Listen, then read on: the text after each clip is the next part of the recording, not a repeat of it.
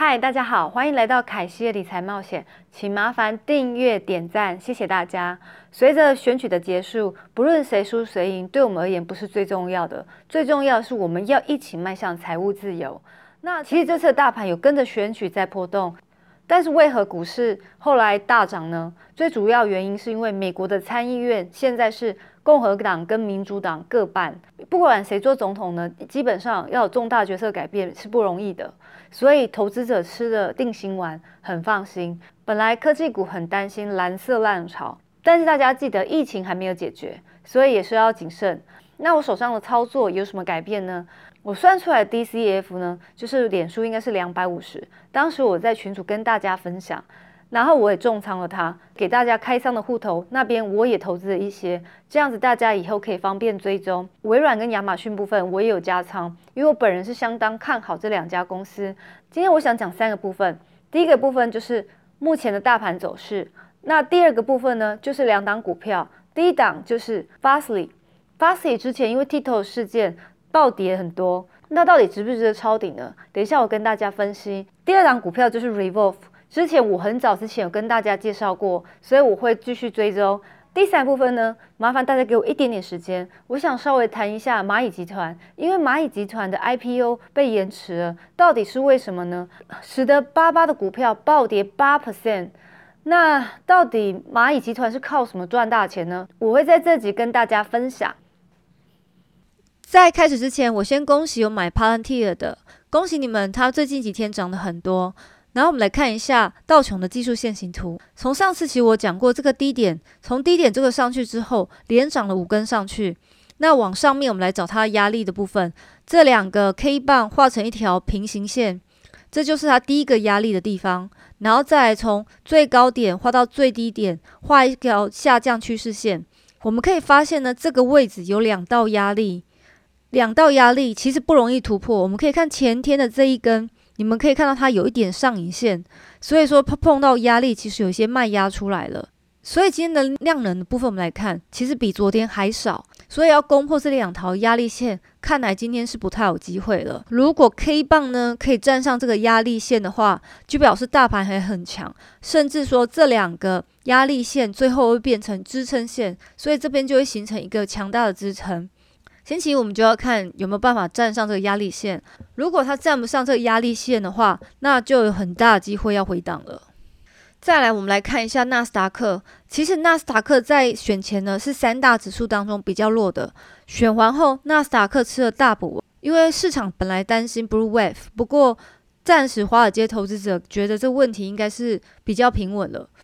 市场本来很担心蓝色浪潮那些反特斯拉法跟课税的问题，目前的参议院是各半，所以华尔街的投资者暂时吃了定心丸。我们可以看到，以低点它以跳空缺口的方式上涨，并且是以九十度的角度上攻，一下就攻破了下降趋势线的压力，并且站上了趋势线。我们现在要观察是 K 棒，你看昨天跟今天的 K 棒是否可以站稳这个下降趋势线。如果三天都有站稳，就会变成无敌铁金刚，超越了道琼。但如果没有站稳的话，没有站稳的话，有可能回补前面这个跳空缺口。不过你们现在可以来看到，以这个下降趋势线来看的话，每次往下上趋势线下去的时候，又有形成一个支撑。每你可以看到今天这一根有下影线的，那我们就星期一来看一下，说是否它可以站稳。接下来我会跟大家介绍我要分析的两档股票。首先，第一档是 Fastly 股票代码 FSLY。Fastly 呢，这阵子跌得很凶，从高高在上的一百二十块跌到最低六十三块。这几天好不容易开始有起死回生，到了七十块，算是 SaaS 股当中跌得最凶的。失去 Tito 的抖音生意后，也是占了公司营收最重要的部分。在第三季度，客户的使用率也低于 Fastly 的估计，公司的股票暴跌三十 percent。之前介绍过 SaaS 股票时，我有提过这些股票能这样涨，最主要原因是时势造英雄外，还有很高的营收成长率。但是营收成长率一旦下降，这股价就会有大大拉回的可能。再看看这些股票，绝对要紧盯这些数字。当初 Fastly 和 Net 这两者来看，我个人觉得 Net 更为安全，所以当时 Fastly 跌到八十四块，和 Net 跌到五十五块时。我在群主分享，买内会比 Fastly 更安全，最后股价也证明，Fastly 股价一路跟着大盘跌得七荤八素，跌到了六十三块，把年线都跌破了。当时很多重要投资者应该都很紧张，考虑是否要抄底 Fastly。我会稍微来分析一下目前 Fastly 的条件是否值得我去抄底。第一点，Fastly 要失去 TikTok。而 TikTok 占公司的十二 percent 的业务，公司知道也提到这部分的流失将会持续到第四季度。但你细看，这是因为政治问题导致，也许换了政党之后，机会生意又回来了，并不是说公司技术能力上发生问题而失去了生意。再来第二点就是刚提到的公司第三季营收流失的打击，加上第三点，目前大盘因为选举和疫情喋喋不休。感觉所有最快的情况都同时发生了。对于是否要卖出的人，我个人觉得应该再考虑一下下一季度的财报，看看公司是否在经营上有落后其他竞争对手的地方，并且要近期观察说是否客户的使用率有在持续下降。这方面我倒觉得疫情还是持续发酵，而 Fastly 也算是这个行业的龙头，也许使用率上可能有机会慢慢拉回。我觉得 Fastly 业务基本驱动力仍然像以往一样强大，而且该公司在未来几年将在安全和云计算主要领域提供巨大的增长空间。我我个人觉得，虽然公司现在面临很大的挫折，但是随着时间的推移，对成长公司而言，还是有机会寻找新的客户。总不可能我们一次失恋后就永远一蹶不振，放弃人生了吧？等伤口淡忘了，还是会去找新的春天。毕竟人生总是要向前看。再来附上一个三家公司的比较图表给大家参考。这边可以看到，阿卡买还是财务比较稳定的公司，Fastly 和 Net 是比较新的公司。但我之前也有说过，阿卡买的技术不新不旧，在技术上比较难追平 Net 跟 Fastly。但是这两家公司还算是很年轻。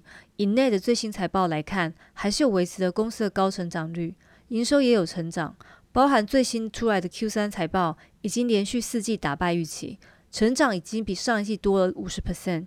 唯一不好的还是现金流的部分，不过公司还是不断努力维持更高的成长。从三年的 CAGR，Net 是领先 Fastly。从表现来看，Net 有稍微领先 Fastly。不过这个图表还没有来得及更新，我会在下一次一并更新。但这波的 Fastly 大跌到六七十后，Fastly 反而估值比 Net 好。如果从公司的企业价值和市占率的角度来看的话，股价有来到六十五左右，我会开仓。第二档 Revolve 股票代码 RVLV，这档股票是很多人问我的 RVLV，有随着我视频就知道我十二块报到二十几块就卖掉了。对我来说，这档的获利我很满意，所以出光。只是因为我想把火力集中在五 G 的概念股上。这场股票我并没有改变我对它的看法。我最欣赏公司的地方是毫无负债，除了当 Q one 公司为了疫情暂借了三千万美金，Q two 又火速还清了六百万美金。我们发现公司真的不缺钱，比起很多产业，公司在 Q two 表现亮眼，活跃用户成长十三 percent，尽管它的销售额下降十二 percent，但公司高效的商业模式证明了公司的价值。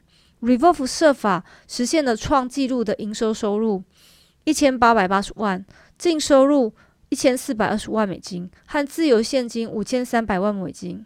但三个月过去了，公司可能已经失去了更多的收益，因为公司当初靠的是影响者旅游或是派对上的穿搭，放在 IG 上去影响消费者的购买欲望。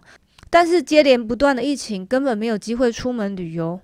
所以这阵子股票其实有一度拉回到十七点九一，我个人认为是公司呢，其实有积极在处理最近几个季度引起来最大的担忧，就是高库存水平。也因为这样关系，在第二季度产生了五千三百万美金的自由现金流，去年同期为两百万美金。不过库存会减少，也是因为产品降价了，才吸引到消费者的购物欲望。但是公司的毛利率相对降低了。因为都特卖出去了，虽然也不是所有产品都是促销卖出，像现在卖的比较好的居家时尚、美容、休闲服、内衣饰品，都有迅速的增加它的销售，而且还是以原价卖出。我个人之前其实有强调过，这家公司的商业模式不能把它拿跟实体店面卖衣服的来比较，因为公司其实请了很多工程师，而且透过大数据来衡量现在市场的需求去生产。我比较倾向它是科技时尚业。事实也证明，虽然疫情对公司确实有造成伤害，但是公司在这个状况下还维持这么好现金流。如果有拉为十八块以下，我会考虑开仓。最后呢，我想再谈谈一下蚂蚁集团跟八八的爱恨纠葛。我不能不提到目前突然喊卡。延迟 IPO 上市的蚂蚁集团，原定五号要同步上市，后来因为涉及潜在的利益冲突，所以政府发布了规定，要更严格的在线上小额贷款的标准。当然，我相信也有人觉得可能是马云树大招风的演说。蚂蚁正在接受中国的证监会调查，导致八八美股暴跌八点一 percent，当时还是有不少人顺手买了一些八八股。我个人觉得蚂蚁集团不受注目都很难。怎么说呢？